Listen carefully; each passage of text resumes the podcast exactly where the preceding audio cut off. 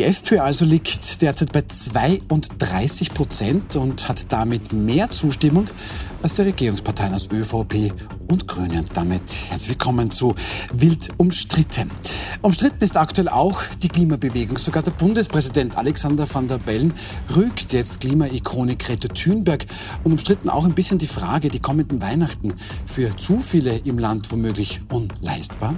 Das besprechen wir mit Corinna Milborn, gerade rübergelaufen vom Newsroom-Studio zu uns. Schön, dass du da bist. Schönen guten Abend. Puls 24 Infodirektorin, mehrfach preisgekrönte Journalistin. Du moderierst hier auch den wöchentlichen Politik-Talk Milborn am Mittwoch, betreust auch die großen Wahlsendungen, ähm, so zum Beispiel jetzt zuletzt das Puls 24 Bürgerforum. Dann Christoph Pöchinger, erfolgreicher Politik-, Kommunikations- und Strategieberater mit eigener Agentur, wo Sie nicht nur, aber auch zum Beispiel die FPÖ beraten. Selbst waren Sie auch schon mal politisch tätig als Sprecher etwa im Justizministerium. Schön, dass Sie da sind.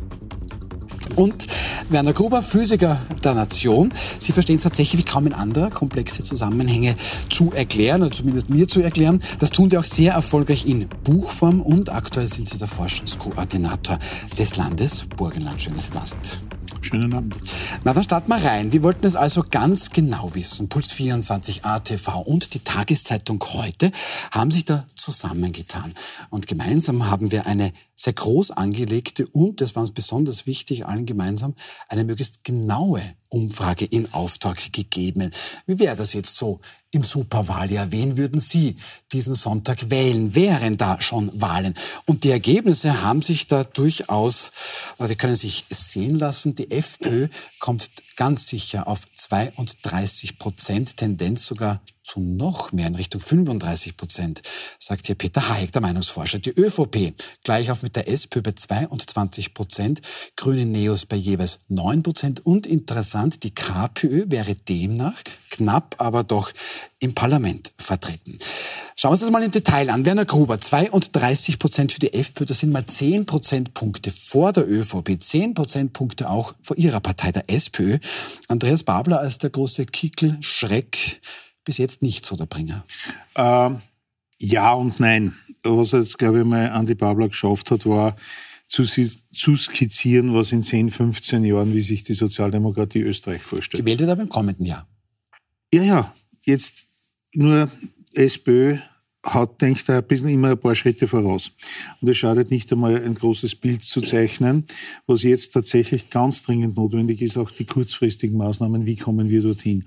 Und ich glaube, es wird jetzt, äh, ich glaube, den Sommer hat er schlicht und einfach einmal genutzt, um nachzudenken. Und ich erwarte, und da bin ich nicht allein, dass man in den nächsten Tagen, Wochen und Monaten mit sehr konkreten Maßnahmen rausgeht, wo man sagt, so, äh, ich sage jetzt einmal, die FPÖ trischt einfach auf die Regierung, kann ich verstehen, weil die hat wirklich viele Fehler gemacht. Aber ich brauche auch klare Konzepte, wo man sagt, so, das machen wir jetzt. Ich nehme jetzt ein Beispiel für ein klares Konzept her, was jetzt nicht einmal mit der Bundespartei zu tun hat. Äh, der Stadtrat Hacker hat für Wien vor vier, sechs Wochen eine Dickdarmkrebsvorsorge für ganz Wien angekündigt. Diese Maßnahme hat schon im Burgenland gegeben und die hat sehr, sehr viele Menschen, 1200 Menschen im Burgenland ja, aber das Leben gerettet. ist nicht die Wahl vermutlich damit. Ja, konkrete Maßnahmen sagt aber, dass ich weiß, was ich mache. Und ja, aber in Wien glaub, regiert die SPÖ Moment, bereits. Moment, ich wollte darauf hinweisen, Hacker hat diese Maßnahmen umgesetzt.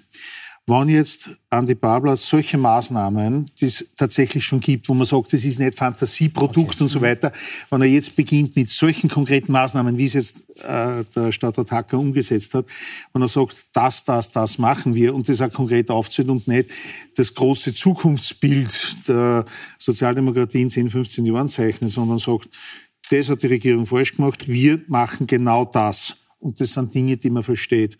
Dann glaube ich, könnte das, äh, wie heißt das so schön auf Puls 4 und Puls 24, dann könnte es ein Gamechanger sein. Stimmen da die anderen beiden zu? Also das heißt, Andreas Babler sollte nicht die große Zukunftsvision haben, sondern konkrete Maßnahmen und dann geht sich das aus. Weil da träumt man ja ein bisschen vom Duell, Corinna. Ähm, Andreas Babler gegen Herbert Kickl. Ah Ja, und ich glaube, das ist jetzt schon ein sehr ideologiegetriebener äh, Wahlkampf. Und wenn konkrete Maßnahmen so viel bringen würden, dann wird die Regierung nicht so schlecht dastehen. Die Regierungsparteien haben in dieser Umfrage zusammen weniger als die FPÖ. Und Jetzt kann man dieser Regierung sehr viel vorwerfen, aber nicht, dass sie keine Maßnahmen getroffen hätten. Also die kalte Progression abzuschaffen ist etwas, das alle äh, schon fast Jahrzehnte ge ge gefordert haben. Ökosoziale Steuerreform haben alle schon ewig gefordert und so weiter. Also es sind schon sehr konkrete Maßnahmen drinnen gewesen. Da sind viele Dinge beschlossen worden. Das wird überhaupt nicht bedankt in diesen Umfragen. Ähm, deswegen bin ich auch nicht so sicher wie Herr Gruber, dass jetzt so ganz konkrete Dinge mit denen reinzugehen, außer es ist so simpel zu verstehen, wie das warme Mittagessen für die Kinder mit dem ja, Babler ja genau, ähm, geht. Aber sonst, glaube ich, ist es ein Ideologie, ideologiegetriebener Wahlkampf.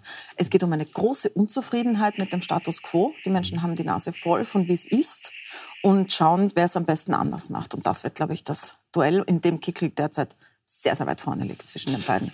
Herr Böchinger, warum liegt Herbert Kickler so weit vorne? Weil das ist ihm wirklich bemerkenswert. 31 Prozent für die Regierungsparteien, ähm, 32 Prozent alleine nur für die FPÖ. Ich habe schon gesagt, Peter Hayek meint, es könnte noch in Richtung 35 gehen. Wieso? Ja, keine Ahnung. Haben Sie eine, eine Erklärung? naja, ich glaube schon, es liegt großteils daran, dass die Menschen verdrossen sind, dass die Umfeldbedingungen auf die Menschen doch konkreter einwirken, als wir uns das vielleicht früher vorstellen konnten. Ich sage es nochmal, Inflation, Teuerung, das Leben wird tatsächlich weniger leistbar oder schwerer leistbar für jeden Einzelnen von uns. Und ich glaube, dass die Bundesregierung da zu wenig Maßnahmen gesetzt hat, vielleicht sogar, und das auch äh, vielleicht auch für die Bürger erkennbar, mit diversen Corona-Maßnahmen, Maßnahmen, Propellergeld und so weiter, die Inflation auch massiv angeheizt. Äh, wenig Maßnahmen, die wirklich konkret sichtbar sind, die dagegen wirken. Und ich glaube einfach auch, dass die ähm, wie soll ich sagen, dass Herbert Kickel es geschafft hat, sich wirklich vom, von einem Dämon, den er selbst quasi auch immer ein bisschen inszeniert hat, zu einem ja, verträglichen, äh, normalen, sympathischen Politiker offenbar zu wandeln. Das äh, sagen für mich auch diese speziellen Kanzlerumfragen dann auch aus. Und diese Mischung kommt offenbar auch an.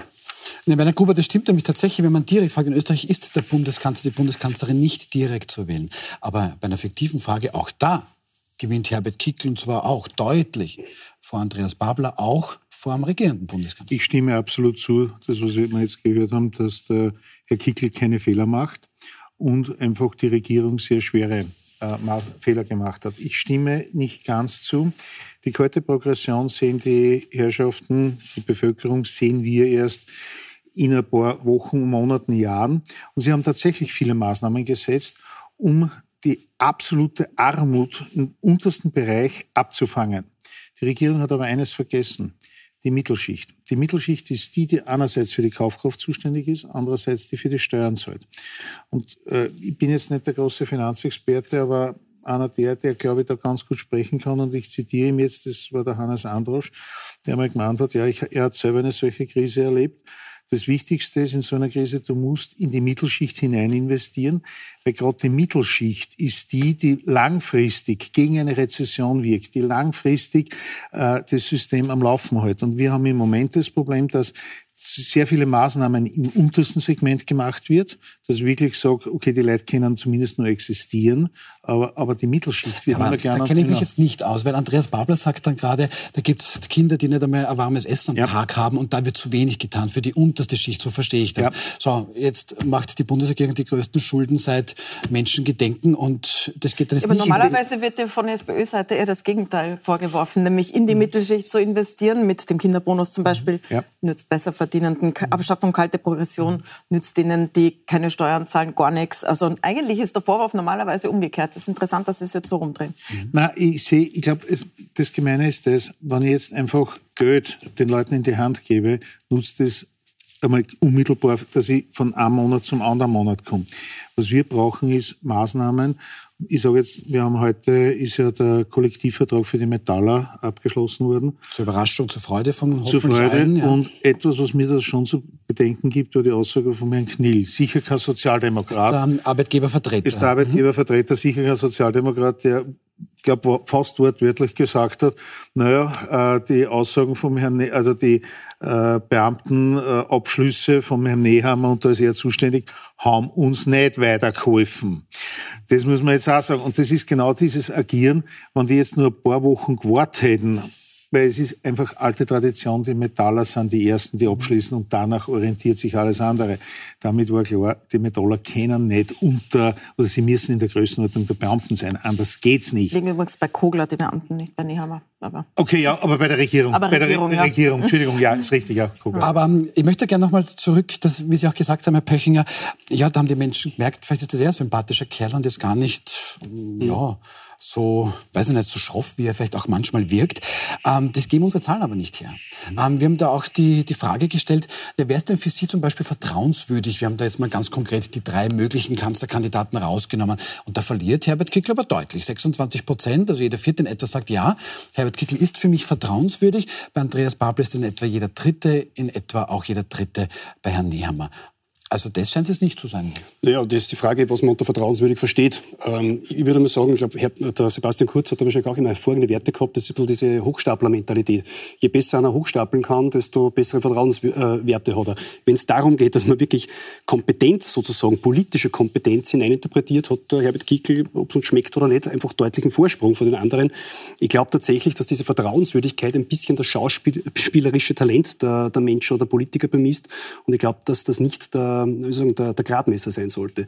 Ich würde mit diesem Thema Vertrauenswürdigkeit ein bisschen aufpassen. Ich glaube, du bist nicht gemeint, äh, würdest du dem, äh, was nicht, dein, dein Land eben anvertrauen, weil das sagt eine andere Statistik sehr wohl, würde man das dem Herbert Kickl, sondern das ist eher so, dass, wie wirkt er auf mich? Das ist mehr so eine emotionelle äh, Befragung, die ich, wie ich äh, leider sagen muss, in der Politik viel zu sehr überbewertet sehe. Mhm. Weil diese Hochstapler- oder Heiratsschwindler-Mentalitäten, die uns immer wieder auch vorgesetzt werden, auf die hat hoffentlich keiner mehr Lust. Na, Sie haben recht, Herr Pöchinger, weil da gibt es nämlich sehr wohl gleich den nächsten Chart. Ähm, vielleicht ist es Herbert Kickel quasi mit vertrauenswürdig nicht unbedingt der, mit dem er unbedingt auf ein Bier gehen möchte. Aber wenn wir unsere Wählerinnen und Wähler fragen, naja, wer setzt denn für Sie auf die richtigen Zukunftsthemen? Da gewinnt Herbert Kickel tatsächlich deutlich vor Andreas Babler und Karl Nehammer. Ähm, dieser Widerspruch ist eigentlich keiner, Corinna. Also das heißt, ja, vielleicht ist es nicht der größte Sympathieträger, aber er, er, er weiß halt schon, was das Land braucht. Ich glaube auch nicht, dass Kickel absolut auf Sympathie setzt, sondern mhm. ich glaube, was, äh, was ihn auszeichnet, ist diese absolute Klarheit in dem, was er will. Mhm. Und ich glaube, das an sich ist attraktiv wenn es nicht verwaschen ist, sondern wenn es sehr klar ist. Das ist zugleich das, was ihm am meisten kritisiert wird, dass er auch sehr rechte Positionen sehr klar verteidigt. Auch zum Beispiel Verbindungen, die sein, äh, wie Strache zum Beispiel, hat die Verbindungen zu den Identitären gekappt. Das hat Kickel wieder zurückgenommen. Mhm. Ähm, aber das, was er sagt, vertritt er voll. Ähm, und zwar nicht so, dass es jetzt unbedingt Dinge sind, die so wie Sie sagen, Herr Gruber, jetzt umsetzbar wären, so ganz konkrete Maßnahmen gegen Darmkrebs, sowas ist da nicht drinnen, sondern eher so Ideologie klare, nämlich zum Beispiel eine Festung Europa, äh, eine Festung Österreich zu fordern, ist ja etwas, das man nicht wirklich umsetzen kann in dem Sinn. Also man wird nicht rund um Österreich in der EU eine Mauer bauen können. Aber es ist diese, diese Extremposition, diese Klarheit in der Extremposition, das ist, glaube ich, an sich attraktiv. Und das versucht Andreas Babler ja auch zu machen. Der versucht ja auch zu sagen, deswegen ähm, versucht er ja auf diese linkeren Themen zu setzen als die bisherigen Sozialdemokraten. Also es ist ja nicht so, dass bisher noch niemand Vermögenssteuern gefördert hätte. Das hat Feimann auch schon im Programm gehabt und alle anderen auch. War immer im SPÖ-Programm. Aber so klar darauf zu setzen, ist der Versuch auch zu zeigen, ich weiß, was ich will und das ist was anderes als der Status quo. Aber das gelingt Kickel wesentlich besser derzeit. Mhm, mhm. Aber es ist, das hat Herr Böching auch schon ein bisschen gesagt, es sind halt, bitte, äh, Folgendes, ich bin jetzt nicht der Fachmann, der beurteilen kann, wer, warum, was, wo. Ich habe mir mal erkundigt, äh, ein sehr langes Gespräch geführt mit einem Meinungsforscher und der hat mir gesagt, es gibt eine relativ simple Formel, mit der man ausrechnen kann, wo stehst. Diese Formel, die Themen, welche Themen sprichst du tatsächlich an, wo die Bevölkerung dafür ist. Und jetzt kommt was ganz was Wichtiges. Pro Thema musst du den Wert multiplizieren, ganz wichtig, multiplizieren mit dem Vertrauen, was ich in die Person hineinsetze, dass die dieses Thema auch umsetzt. Wir wissen, wann Herr Kickel von Festung Österreich spricht, weiß man, der steht auch 100 Prozent dafür. Das heißt, er hat hier beide Maximalwerte. Mhm. Und der dritte Wert, das hat er auch gesagt, das ist ganz interessant, das ist der Sympathiewert und der wird einfach dazugezählt oder abgezählt. Und dieser Sympathiewert hat tatsächlich einen relativ geringen Wert. Wichtig ist, welches Thema und wie stark habe ich das Vertrauen, dass diese Person das wirklich einsetzt. Beispiel Werner Feimann, äh, Millionärsteuer oder Erbschaftssteuer. Das Thema gut, aber das Vertrauen, na, das wird er nicht machen. Hat er ja auch nicht. Äh, hat er auch nicht. Aber das hat man auch damals schon gespürt, dass sich das nicht ausgeht. Deswegen hat sich da einiges getan. Und da glaube der Herr Kickel hat tatsächlich Themen, wo die Leute darauf ansprechen und man weiß auch, er wird, und das ist es, und die Sympathie ist tatsächlich nur ein kleiner Wert aber auch dieser Formel. Danke, das ist ein sehr spannender Punkt. Was aber auch sehr, sehr spannend ist, und das haben Sie noch ein bisschen angesprochen, Herr Pöchinger, wir sind jetzt nicht unbedingt in schönsten Zeiten. Also wir hatten diese Pandemie, dann kommt die Ukraine-Situation, die Inflation, enorm hohe ähm, Teuerung, das kann man anders auch gar nicht sagen. Jetzt der Nahostkonflikt, Licht am Ende des Tunnels, ist dafür viele nicht zu sehen.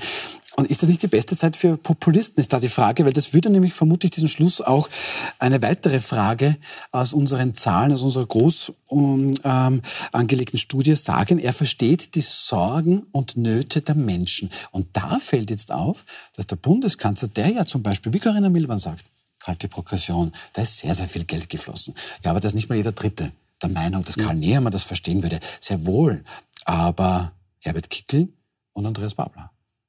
Ist ja. das ein bisschen die Zeit des Populismus? Ja, Populismus ist, ein, ist ein zu großes Wort dafür. Mhm. Es ist einfach vielleicht die Zeit der Opposition. Man sieht ganz einfach, dass die Regierung nicht zurande kommt mit den Problemen, die halt auf uns einprasseln mittlerweile, muss man ehrlich sagen.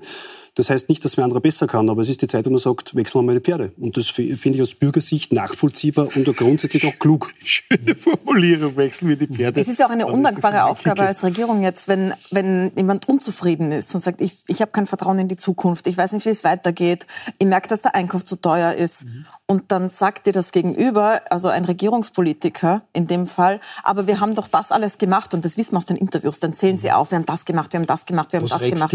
In Wirklichkeit, also ja. diese Rechtfertigungsspirale, in der sie stecken, ist viel weniger attraktiv als jemand, der sagt, genau, Genau, du hast recht und es muss sich ändern. Sie haben einfach auch nicht viel gemacht, was uns geholfen hat. Und diese ständig zitierte kalte Progression, das muss man mal festhalten. Erstens ist sie nicht vollständig abgeschafft, weil für ein Drittel gilt das nach wie vor nicht.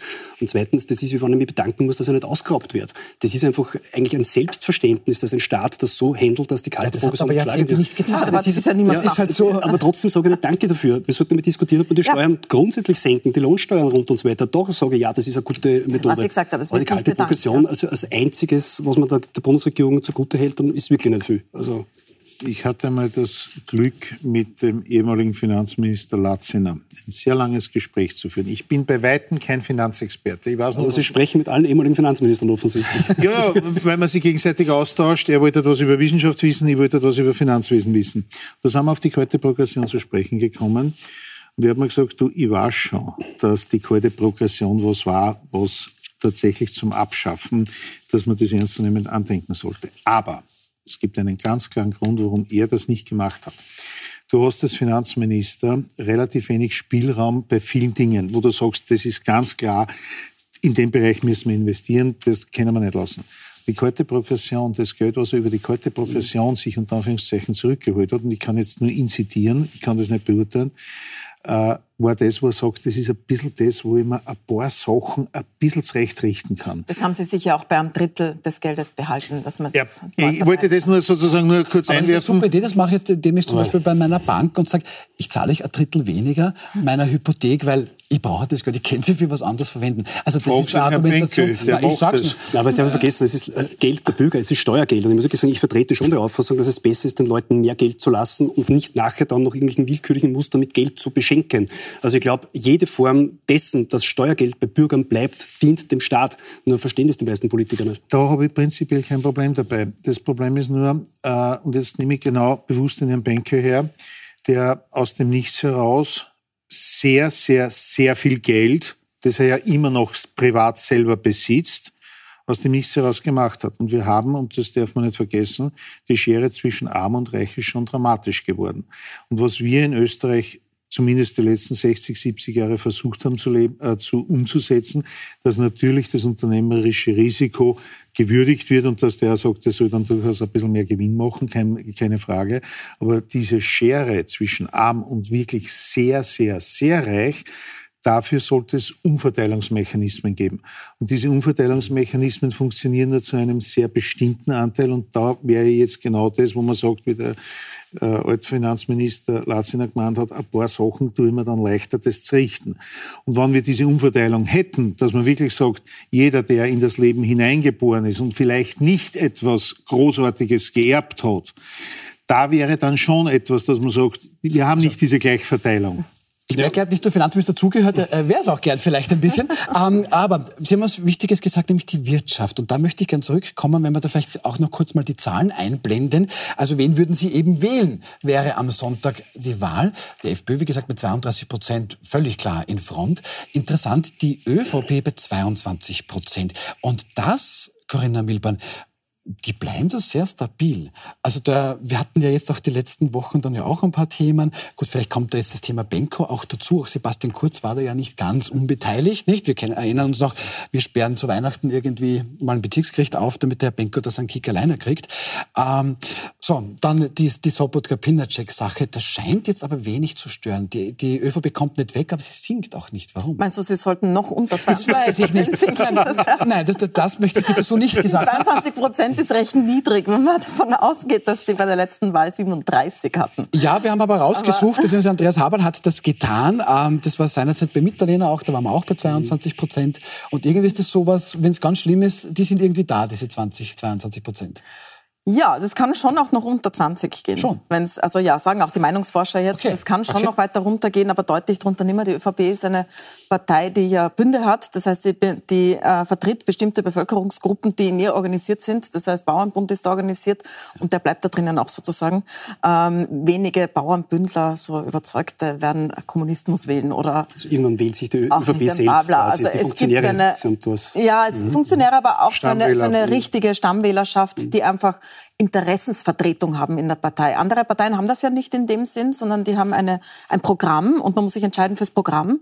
Die ÖVP hat ja zusätzlich die Bünde, wo sie Interessensvertretung sind und äh, sagen, wir repräsentieren eure Interessen auf der politischen Bühne. Hat seine Fallstrecke, aber heißt, dass sie wahrscheinlich nie auf 7% fallen werden. Mhm. Aber Unter 20 ist durchaus möglich. Aber ich finde, 22 ist wirklich hart, wenn man von 37 kommt. Wenn man sich anschaut, was passiert ist in diesen fünf aber Jahren. Entgegenhalten, wie, wie, wie gesagt, der, der Reinhold Mitterlehner hat genau dieses Ergebnis gehabt. Und ich würde jetzt nicht sagen, das war die schlimmste Zeit der ÖVP. Das war ja der durchschnittliche, das leicht unterdurchschnittliche. Die ÖVP ist wieder dort gelandet, wo sie generisch ohnehin hingewachsen wäre, wenn dieses Kurzfeuerwerk nicht passiert wäre, wo halt wirklich mit beinhartem Populismus sozusagen Leute geblendet äh, worden sind und man glaubt hat, das ist der Heilsbringer. Und jetzt sind sie wieder dort, wo sie ohnehin wären. Also sie brauchen nicht beleidigt sein, glaube ich, die ÖVP. Das ist genau ihr Ergebnis. Ja. Mhm. Gut, dann sprechen wir über den möglichen Wahlsieger. Wenn der jetzt eben am Sonntag gewählt werden würde, dann wäre das nämlich Herbert Kickl. Das wirft dann natürlich die Frage auf, naja gut, stimmenstärkste Partei, wird der auch Kanzler? Und auch da haben wir mal gefragt, was Sie, die Österreicherinnen und Österreicher, von dem eigentlich halten. Da kommt ein bisschen raus, vielleicht ein bisschen gespalten. Ja, die Fragestellung von uns, angenommen, die FPÖ wird bei der nächsten Nationalratswahl stimmenstärkste Partei und findet einen Koalitionspartner, wie würden Sie dann eine Regierung mit einem FPÖ-Bundeskanzler in den folgenden Varianten bewerten? Mit FPÖ-Chef Herbert Kickl als Bundeskanzler, das wird jeder Zweite, mehr als jeder Zweite, mal direkt ablehnen. Ja, nur jeder Fünfte könnte damit leben, jeder Fünfte wird es befürworten. Mit einem anderen FPÖ-Politiker wäre es da ein bisschen einfach, aber auch da würden sehr, sehr viele Menschen das ablehnen. Herr Pöching, ist das womöglich möglich? Da gewinnt die FPÖ vielleicht haushoch mit 10 Prozentpunkten die Wahl und steht dann letztlich alleine da, weil eigentlich keiner mit denen will, weil irgendwie womöglich viele Österreicher und Österreicher die FPÖ halt nicht mehr in der Regierung wollen. Ja, zum einen verstehe ich diese Umfrage nicht ganz im Vergleich zu dem, wie er zuerst abgefragt worden ist, wer, wer für Sie quasi am ehesten als Bundeskanzler geeignet und da führt Herbert Kickl ja, ja genau. ganz deutlich. Äh, ich glaube, das sollte man sich auch vor Augen halten. Und ja, es ist natürlich möglich, dass eine Partei, die nicht über 50 Prozent hat, nicht in der Regierung ist. Das ist auch ein Teil des demokratischen Spiels. Ja, auf das muss man sich einstellen. Und ähm, ich glaube es zwar nicht, weil die Usancen das in Österreich natürlich nicht wirklich hergeben, aber möglich ist es natürlich schon. Die Frage ist, ob es demokratiepolitisch klug ist und ob die dann gebildete Koalition wirklich eine lange Haltbarkeit besäße und ob nicht sehr bald wieder gewählt werden würde, wo dann die FPÖ natürlich noch mehr gewinnen würde. Das sollte man sich gut überlegen. Na, du beobachtest, Corinna, die politische Landschaft wirklich schon seit sehr langem. Na, wie geht das Ding aus? Ähm, es sagen ja viele, sind wir uns ehrlich, die Schwarzen wären mit den Blauen schon irgendwie überlegen. Ähm, oder abseits dieser Rechtsmehrheit äh, gäbe es ja wenig, weil derzeit ging es sich eine Ampel nicht aus. Also, wie, wie, wie kann das ausgehen? Was, glaube ich, auszuschließen ist, auch wenn man in der österreichischen Innenpolitik niemals was ausschließen soll, muss man auch davon Erfahrungsschatz der letzten Jahre, ja. was passieren. Aber dass äh, die FPÖ Herbert Kickl austauscht, so wie jetzt die ÖVP sagt, so mit der FPÖ ja, aber mit Kickl nein, das halte ich für ausgeschlossen. Wieso sollten sie das machen? Die FPÖ ist nämlich eine Partei, die, die regieren kann, das wissen wir, aber die in der Opposition auch sich wohlfühlt und die bleiben dann einfach in Opposition und gehen stärker heraus. Das mögen die Österreicher nicht sonderlich, wenn man jemanden sozusagen den Wahlsieg nimmt ähm, dermaßen. Das wird die FPÖ nie tun. Mhm. Ähm, jetzt, wenn man sich jetzt dieses Szenario vorstellt, wie es hier in der Umfrage ist, dann ist die Frage, wer ist überhaupt das Gegenüber nach der Wahl? Also wenn jetzt tatsächlich die ÖVP mit 22 Prozent die SPÖ mit 22 Prozent über die Ziellinie da äh, stolpert, dann ist die Frage, verhandeln die überhaupt noch mit den derzeitigen Parteivorsitzenden? Oder gibt es dann innerhalb der Parteien auch eine Umwälzung? Und sowohl in der ÖVP als auch in der SPÖ mhm. gibt es relativ große Lager, die durchaus mit Blau regieren wollen. In beiden und beide, Parteien. In beiden Parteien nämlich. Mhm. Und beide Parteien sind welche, die nicht gerne in der Opposition sind. Die ÖVP ist schon seit Jahrzehnten in der Regierung ja. und kann sich ganz schwer vorstellen, auch aus dieser Struktur, aus Interessensvertretung in der Opposition zu sein. Da könnte sie ihre Aufgabe nicht erfüllen sozusagen. Und sie hat sich auch an die Macht gewöhnt. Und bei der SPÖ ist es auch so. Eine sozialdemokratische Partei in der Opposition kann nicht umsetzen und kann nicht verteilen und kann eigentlich das nicht machen, was sie verspricht. Das heißt also, es ist die Frage, welche Dynamik dann entsteht und ob da nicht doch eine von den beiden oder sich beide anbieten. Ja, aber aus Sicht der SPÖ macht das natürlich schon auch Sinn, was Corinna Milborn sagt, weil da ist die Oppositionszeit in den letzten Jahren nicht angenehm. Äh, und, und, und, und, und vielleicht doch ein paar SPÖler, warum dann eigentlich nicht? Und äh, dann können wir ja den Kickel viel besser, ähm, ja, weiß nicht, leiten, wenn wir da gemeinsam mit ihm arbeiten. Ich glaube, das haben wir jetzt zwei, drei Dinge. Erstens einmal bei der SPÖ kann zwar jetzt am Stammtisch ein irgendein SPÖler sagen, das, was auch immer. Wir haben Meinungsfreiheit. Aber wir haben einen Bundesparteitagsbeschluss. Und dieser Bundesparteitagsbeschluss, der bezieht sich definitiv auf, auch auf die Bundespartei, die erlaubt es im Moment definitiv nicht. Und ich glaube, dieser Bundesparteitagsbeschluss muss einer, von einer wesentlichen Mehrheit äh, der SPÖ abgeändert werden. Vorher geht das ja, aber nicht. Herr Gruber, weil ich das ein bisschen weniger glaube, weil quasi in dieser Zwischenkanzlerzeit, da hat die SPÖ unter Pamela Rendi-Wagner sehr wohl überlegt, ob sie da nicht mit der FPÖ zusammenarbeiten soll. Moment, es hat eine einzige, Entschuldigung, stopp, stopp, stopp. Es hat eine einzige Zusammenarbeit gegeben und da ging es um das, äh, um die Absetzung von, äh, Sebastian Kurz. von Sebastian Kurz.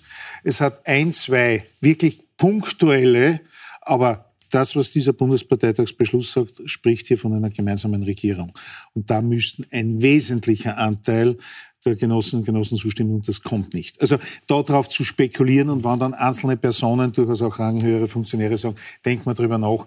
Nein, das kann man jetzt einmal, also da, äh, da hat man zu viel wo man sagt, dass dieses Vertrauen möchte man nicht verspielen. Das Zweite. Und in dem Fall ist natürlich die Person Kickel, wäre jetzt eine Änderung dieses Beschlusses ähm, auch nicht so Ja, und das Zweite, und jetzt kommen wir auf das, ich glaube, äh, was die SPÖ oder ich sage mal alle Parteien, die kontra FPÖ sind, gut beraten sind.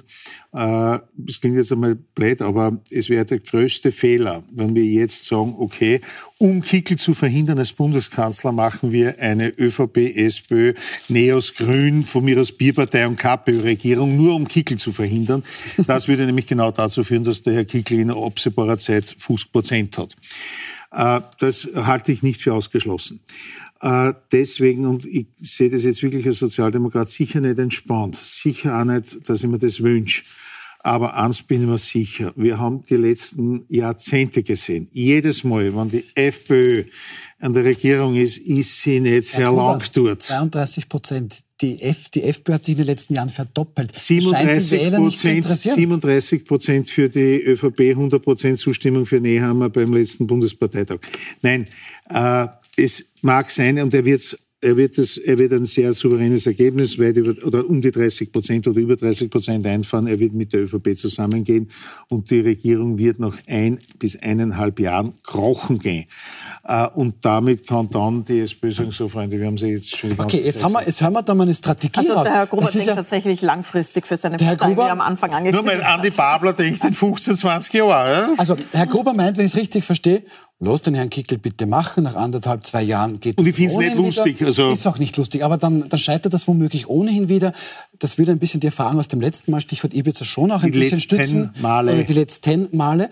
Ja, und dann kann die SPÖ jetzt endlich den Kanzler holen. Naja, nach dem letzten Mal, wie die Regierung geplatzt ist, hat die SPÖ das ja auch sehr heroisch nutzen können, dieses, äh, diese Phase. Also nämlich gar nicht. Ich glaube, auf das sollte der Herr Babler nicht spekulieren. Zumal ich glaube, wenn das Ergebnis eintritt, das ihm jetzt vorhergesagt wird, wird er in der eigenen Partei massive Probleme haben. Ich glaube, dann wird er nicht mehr lange Bundesparteiobmann sein. Ich möchte nur ganz grundsätzlich sagen, dass ich zu diesem Parteitagsbeschluss der SPÖ, ich halte das für, ich muss ehrlich sagen, ich halte das für demokratisch für eigenartig, wenn man sagt, man schließt eine Partei aus, die ganz klar einfach, die erstens zugelassen ist, die ganz klar im Verfassungsrahmen agiert, die in Wahrheit nicht sagt, was nicht andere Parteien mittlerweile nicht all übernommen haben.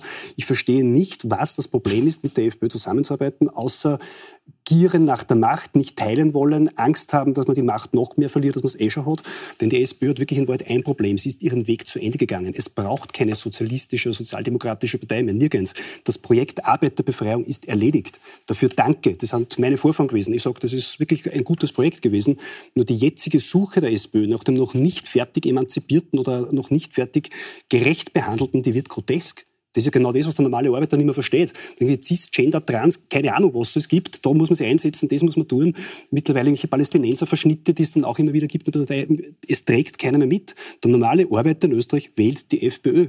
Das muss man einfach so sagen. Ja, aber 22 Prozent wählen noch immer die SPÖ. Ja, aber das sind keine Arbeiter. Das sind irgendwelche, weiß nicht, Künstler, Akademiker und, äh, und Lebensberater. Ja, die dürfen ja auch wählen. Darf ich nur kurz, kurze Replik dazu? Ich könnte mich nicht entsinnen, dass im letzten Jahr es irgendeine einzige Pressekonferenz gegeben hat von der SPÖ, wo es um das Thema Transgender und so weiter gegeben hätte.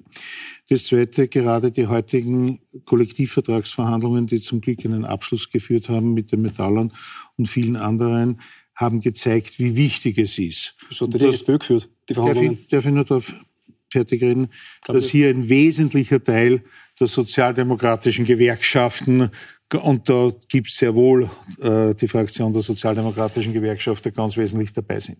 Um es sehr kurz zu beantworten, warum die SPÖ mit der FPÖ ein Problem hat, ist schlicht und einfach das Menschenbild. Und mit diesem Menschenbild, und das ist schon meine Entscheidung, beziehungsweise das ist die Entscheidung der Partei, und da stimme ich 100% überein, ich kann mir schon aussuchen, mit wem ich zusammenarbeite. Ich kann mir aussuchen, für wen ich arbeite oder mit wem ich arbeite ich suche mir meine Chefs aus wenn ich mir irgendwo einen neuen ja, Job das annehme. Ist das ist Veranstaltung. Das ist na, eine Vorsicht. demokratische Wahl. Ja, das ist eine demokratische Wahl und ich habe genauso das, hat, das ich habe genauso das Recht zu sagen, mit denen arbeite ich zusammen, weil ich da einen Konsens der Philosophie und des Menschenbildes sehe. Und das Menschenbild der FPÖ ist verachtend.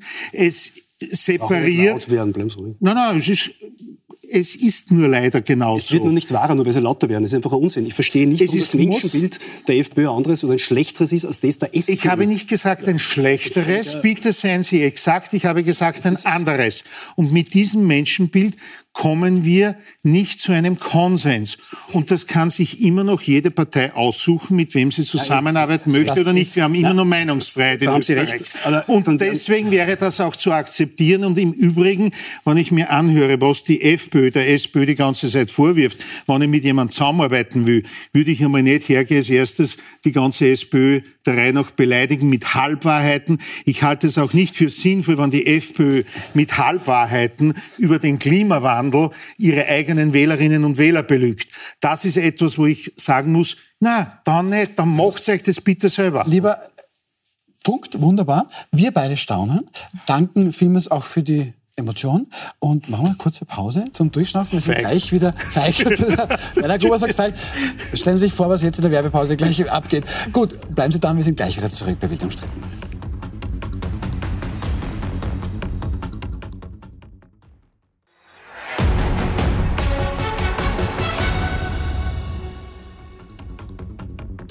Willkommen zurück bei Wild umstritten mit Corinna Milborn, Puls 24 Infodirektor Werner Grubert, dem Physiker der Nation, Christoph Pöchinger, Politikberater Werner Grubert gemeint, lotsen wir nur Physiker ein, das ist lustig, ich sage für Physiker sicher, aber nein, wir sprechen über den Bundespräsidenten beziehungsweise über eine Kritik, die er da geäußert hat. Bundespräsident Alexander van der Bellen, der kritisiert nämlich aktuell im, Interview mit der Kronenzeitung niemand geringer als die womöglich gefallene Klimaikone Greta Thunberg. Die 20-Jährige ist ja da schon mehrfach mit antisemitischen Aktionen und auch Aussagen aufgefallen. Und dazu sagt der Bundespräsident, die Aussagen von Greta Thunberg sind für mich inakzeptabel, wenn eine Bewegung, die für eine wichtige Sache kämpft, von einer ihrer führenden Stimmen in Misskredit gebracht wird, ist das sehr schade und schadet dem Anliegen massiv. Ich habe aber großes Verständnis für die Jugend, die sich zu Recht Sorgen um unser aller Zukunft machen. Herr Pöchinger, ähm, gibt es auch immer wieder Kritik, dass der Bundespräsident vielleicht bei anderen Themen nicht immer gleich so klar und so deutlich ist. Hier ist er aber sehr deutlich. Ja gut, was, da kommt er nicht aus. Wenn er da nicht deutlich wird, dann braucht man wirklich nicht mehr. Also ich denke, das, was er auf den Punkt bringt, ist genau das, was die FPÖ, muss ich wieder sagen, schon lange Zeit sagt. Das Problem ist immer, dass Bewegungen, die religiös anmuten, einfach zu hinterfragen sind. Es gibt keine ganze Wahrheit, gerade nicht in der Politik und auch nicht in gesellschaftlichen Zivilisationen. Zivilisation ist immer ein Abwägen von Freiheit und Unfreiheit. Und ich glaube, dass das, was diese Klimabewegung begonnen hat und was Frau Thunberg da jetzt auch offensichtlich in anderen Ebenen vorantreibt, ist halt einfach was massiv illiberales, freiheitsbeschränkendes, undemokratisches, etwas, was die Leute nicht wollen. Es ist keine Frage, dass wir unsere Umwelt, unser Klima, unsere Umgebung, unser Lebensumfeld schützen wollen und schützen müssen. Aber ich glaube, nichts, dass es, ich glaube nicht, dass es etwas gibt, was man zu 100 Prozent auf Gedeih und Verderb um jeden Preis machen darf. Weil das immer das Ende einer jeden Zivilisation, einer Gesellschaft ist. Wenn ich ganz kurz noch einhaken darf, wenn ich jetzt noch lese, dass Wissenschaftler einsteigen, wie die Frau Kromp-Kolb, die dann fordert, dass jemand, der nicht genug tut, um diesem Klimawandel quasi Einhalt zu gebieten, äh, eingesperrt werden kann dann, äh, oder soll, dann hört sich jede Diskussion auf für mich. Das war in einem Krone-Kommentar jetzt. Ähm, Herr Gruber, jetzt habe ich hier gehört, eine undemokratische Sekte sind mehr oder weniger diese ganzen Klimabewegungen. Naja, wir haben vor der Pause ein bisschen diskutiert über das Menschenbild der FPÖ und das ist ein bisschen so genau das Problem dieser Verallgemeinerung. Weil genau diese Verallgemeinerung zu sagen, das ist eine sektenartige und Fundamentalisten, genau das würde ich in dieser Grünbewegung nicht sehen. Habe ich gesagt, aber genau bei der Bewegung, für die Frau Thunberg steht, ist es schon. Das sehen wir ähm, jetzt. Der Bundespräsident hat es auch erkannt. Zumindest. Fridays for Future und ich nehme jetzt diese gesamte Fridays for Future, auch mit der Lena Schilling, die ja genau hier vor ein paar Wochen gesessen ist und sich auch sofort davon distanziert hat. Mhm. Ich glaube, wir haben im Grünbereich oder Klimaschutzbereich so viele Player, ich sage jetzt Fridays for Future. Fridays for Future sind einmal nicht irgendwelche Fundamentalisten. Das waren Schülerinnen und Schüler, die am Freitag gesagt haben, Kinder, so geht's nicht weiter. Kennen Sie den Film Die Welle? Das zweite waren, genau das, das zweite sind die Grünen, die eine demokratisch gewählte Partei im österreichischen Parlament sind. Würde ich jetzt einmal, ich kann über die einzelnen Meinungen diskutieren. Die Grüne Partei rede nicht. Und, ja, aber sie sind eine Bewegung, die sich für Bewegung, das, ist eine parlamentarische Partei. dürfte ich vielleicht ausreden lassen. Bitte. Das wäre also ein Grundkonzept der Demokratie und zum Menschenbild. Und dann haben wir, und da kann man jetzt tatsächlich vom Fundamentalisten, oder ich würde ich mir das auch erlauben zu sagen, Klimakleber. Und äh, das, da sehe ich tatsächlich einen Fundamentalismus, der nicht angebracht ist, wo man sagt, das bringt nichts, wenn ich sage, okay, das mache ich eine Woche äh, für mediale Aufmerksamkeit, aber nach einer Woche muss das erledigt sein.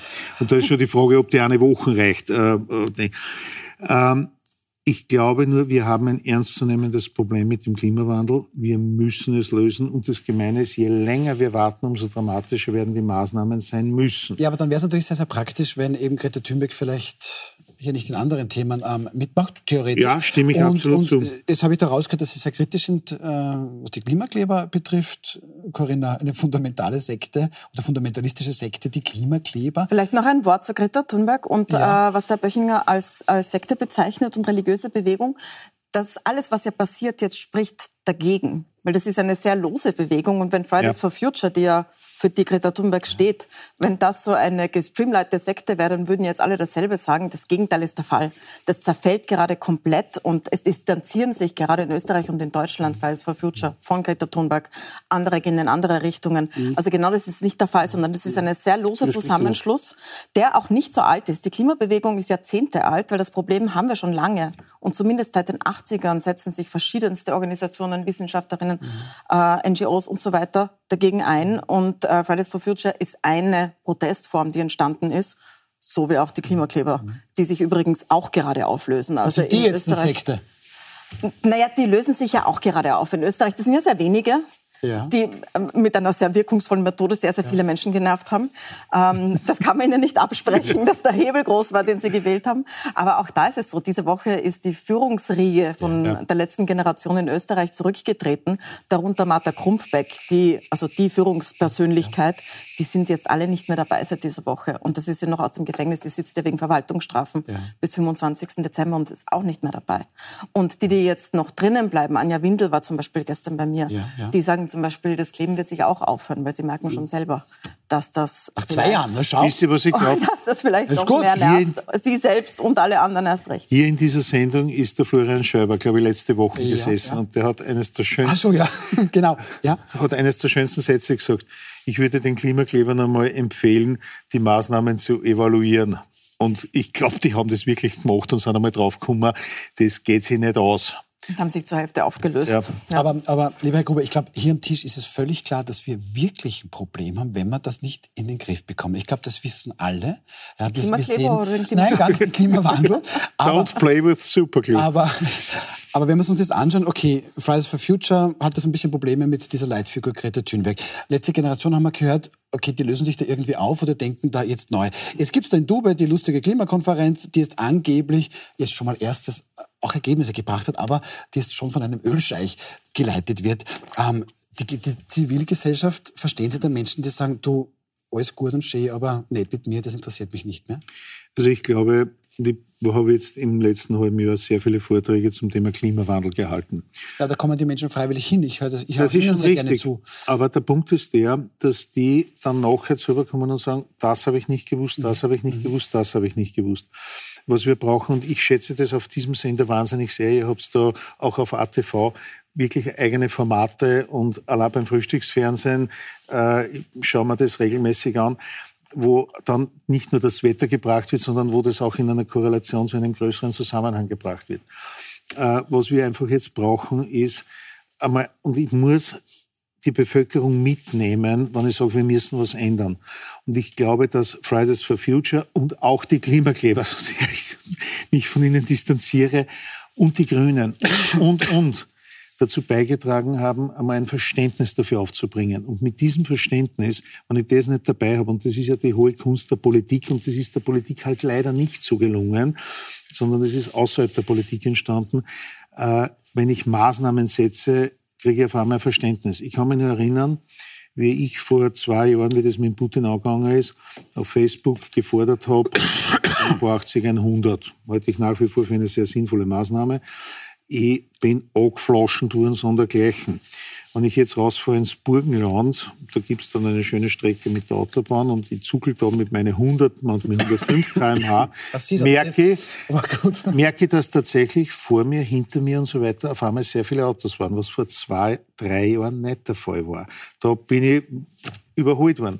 Ich sehe, wenn ich heute längere Strecken, und ich fahre relativ selten mit dem Auto, aber trotzdem, ich bemerke es, da hat sich was getan. Es gibt immer noch die mit 130, 140 durch die Gegend ziehen. Es braucht das Verständnis der Bevölkerung und dann passiert etwas im politischen Sinne. Lass mal das, lass mal so stehen. Ich glaube, da, ist sehr, sehr viel Gutes drinnen, äh, weil das muss schon allen klar sein, dass wir ein Problem haben, das wir auch lösen müssen. Und wenn so ist, wenn wir ein bisschen langsamer mit dem Auto fahren oder halt mal öffentlich. Dann schauen wir noch zu unserem abschließenden Thema. Es ist heute der 30. November, damit beginnt morgen der Dezember, die Vorweihnachtszeit. Ähm, ja, unpassend dazu sind die aktuellen Inflationszahlen präsentiert worden ja, auf den ersten Blick gar nicht so schlecht, weil im November ist die Inflation weiter gesunken auf nunmehr 5,4 Prozent. Aber eben Vorsicht, das heißt nicht, dass irgendwas billiger wird. Das bedeutet ja nur, dass die Teuerung jetzt ein bisschen langsamer geworden ist, aber nach wie vor da ist. Sie erinnern sich, 2 Prozent ist da immer das große Inflationsziel, da liegen wir mehr als doppelt so hoch. Ähm, Christoph Pöchinger, müssen wir alle zu Weihnachten den Gürtel enger schnallen als noch die Jahre zuvor? Weil jeder von uns muss doch jetzt für die gleichen Dinge wie vor kurzem deutlich mehr Geld aufbringen. Mieten, Treibstoff, Lebensmittel. Äh, ja, die Frage ist leicht zu beantworten. Ich nehme an, ja. Ich bin leider nicht der Weihnachtsmann, ich kann es nicht ändern, aber es ist natürlich einfach den ein Ergebnis dessen, was wir die letzten drei, drei Jahre angehäuft haben an Problemen, letztlich seit Corona und seit dem Umgang mit Corona. Das Leben ist teurer geworden und es wird noch länger teurer bleiben. Man merkt auch im EU-Durchschnitt, dass Österreich nicht wirklich gut aufgeht. ich glaube auch tatsächlich, dass das sehr stark eben mit diesem von mir angesprochenen Propellergeld und den ja, Willkürförderungen der COFAG und, und Co. zusammenhängt. Und ja, es wird noch Jahre dauern, bis wir, glaube ich, vom gefüllten Wohlstand das Niveau erreichen, das wir vor der Krise haben. Aber da habe ich gleich zwei Fragen, äh, Corinna, weil einmal, es gibt schon politische Kräfte, die mir sagen, du wählst mich und dann ist es wieder so wie wird früher. alles gut. Damit alles gut. Ähm, gut, und auf der anderen Seite, so wie Herr Böchinger das völlig klar sagt, wir alle brauchen deutlich mehr Geld für die gleichen Dinge wie vor kurzem noch. Wie gesagt, Mieten, Treibstoff, Lebensmittel. Die Politik sagt uns das aber auch nicht wirklich. Wir haben die Kaufkraft erhalten, juhu, und wir haben urviel gemacht. Naja, im, im Schnitt stimmt das. Okay. Es ist im Schnitt die Kaufkraft, das ist ja Einmalzahlungen auch erhalten worden und es sind die Lohnabschlüsse ja auch, gelten die Inflation ja halbwegs ab, jetzt auch bei den Metallern. Bis zum Bruttogehalt von 4.200 Euro ist die Inflation voll abgedeckt. Das heißt, das stimmt schon. Trotzdem sind einzelne Dinge so viel teurer geworden, dass man es trotzdem spürt. Also zum mhm. Beispiel ist jetzt heute die Liste der teuersten Städte der Welt rausgekommen. Ja, die haben wir, haben wir auch da. Da geht es irgendwie um, um, was man täglichen Einkauft, Dienstleistungen. Ja, ja. Da ist Wien auf Platz 11. Die sozialdemokratische Stadt Wien, die kann aber nichts ja. dafür. Ja? Also das ist ganz wichtig. Da bitte, aber auf Platz 11, Zürich, klar, das, das wissen aber wir. Wir haben das ja eh da. aber genau, Kopenhagen Platz 8, da weiß man es auch. San Francisco, okay, gut, und, und, und Wien. Und dann und, gleich Wien, das ist schon erschreckend. Das ist schon. Das heißt, man spürt das. Aber andererseits, wenn man in ein Einkaufszentrum geht, in eine Einkaufsstraße geht, die sind bummvoll. Also es wird eingekauft als gäbe es keinen Morgen. Und wir haben ein, ein, sehr, sehr hohes Konsumniveau. Also wenn jetzt jemand sagt, es wird wie früher, dann würde das heißen, dass nicht mehr jedes dritte Auto ein SUV ist. Das war nämlich früher nicht so, dass nicht jedes Kind ein äh, Gerät um 1000 Euro daheim stehen hat, eine Spielkonsole, ein Handy und Computer. Das war früher nicht so. Also wie, wie früher würde heißen, dass es extrem zurückgeht. Das ist ja jedes Jahr gewachsen. Der Konsum ist jedes Jahr angestiegen. Wir sind auf einem sehr hohen Niveau. Und die, das muss sich zwei Fragen muss man sich stellen. Erstens, was ist mit denen, die da rausfallen? Ausfallen. Mhm. Also wenn die Schere auseinanderklafft und immer mehr nicht mehr mitkommen, dann ist das für die gefährlich, aber auch für die Gesellschaft gefährlich. Und das Zweite ist, was machen wir, wenn die Wirtschaft nicht anspringt? Also wenn jetzt eine Rezession sich so oder diese mhm. Stagnation mit Inflation mhm. sich weiter so hinzieht, dann muss man überlegen, in einer Gesellschaft, die bisher immer nur deshalb funktioniert hat, weil es Wachstum gab, und wenn der Kuchen wächst, kann man mehr verteilen, mhm. was macht man, wenn der Kuchen mal nicht wächst? Wenn man nicht diesen Luxus hat, zu investieren, zu verteilen, noch jemandem was Als zu geben. Finanzminister hat den Vorteil, bei ihm wächst mehr. der Kuchen, ja, no, tatsächlich bei ihm wächst der Kuchen Bei ihm wächst der Kuchen noch. Aber, Aber das sind Fragen, die man sich stellen muss. Werner Gruber, das ist gut, dass das Corinna Milban sagt, das würde ich jetzt auch so wahrnehmen. Restaurants, boom, bis am letzten Platz zur, Einkaufszentren voll, Reisebüros. Ähm, ist da viel und wir vergessen nicht die Menschen, die wirklich außerhalb dieses Systems sind und wo, weiß nicht, die täglichen Ausgaben nicht mehr gehen. Aber für die anderen ist das nicht alles ein bisschen auch Ranzerei? Ich glaube, es gibt zwei Aspekte. Wenn ich weiß, mein Geld ist bald nicht mehr viel wert, gebe ich es aus. Das ist einmal das Erste. Ich habe noch gelernt, sparst dann. Ja, Moment. Das ist, ja, nur, was bringt mir jetzt das Sparen am Konto? Es bringt genau gar nichts. Was bringt es mir im Moment in irgendwelche Immobilien zu investieren? Ich sage Benko, Benko, Benko und so weiter. Das heißt, ich habe jetzt mal auf der einen Seite Leute, die noch Geld haben, die sagen, okay, äh, heute lassen wir es noch rauchen. Und das Zweite ist tatsächlich die, die sagen, die jetzt nimmer die sich gerade nur das Notwendigste leisten können. Und damit habe ich diese Schere, ist noch viel weiter auseinandergebracht. Diese Regierung hat uns wieder dazu gebracht, dass Weihnachten wirklich wieder ein christliches Fest ist. Mir hat man nämlich beigebracht, wie ein kleines, kleiner Bub du, es geht nicht um die Geschenke. Wir brauchen keine Geschenke. Ist jetzt ein bisschen Zynismus. Äh, muss umgekehrt dazu sagen, äh, ich sage trotzdem, bei Weihnachten sollte es eigentlich schon was anderes gehen. Äh, wir feiern zu Weihnachten die Geburt einer ganz einer besonderen Person, die das Universum zumindest erklärt hat, wie es funktioniert. Sir Isaac Newton. Achso, ja. Ist am 25. Dezember geboren. Wo ist das in der Bibel drin gestanden? Aber jetzt habe ich es, ja, okay. Ja. Okay, also Isaac Newton, okay. Aber dann, ich gebe das. So Im Sinne der Volksbildung war ja, der mit der Gravitation. Ich lerne von Ihnen jedes Mal dazu und dafür bin ich sehr dankbar. Also, Herr Böchinger, wissen, das ist irgendwie Thema Raunzen. Also, wie gesagt, es gibt wirklich viele Menschen, für die das nicht mehr lustig ist. Armutsgefährdung hören wir.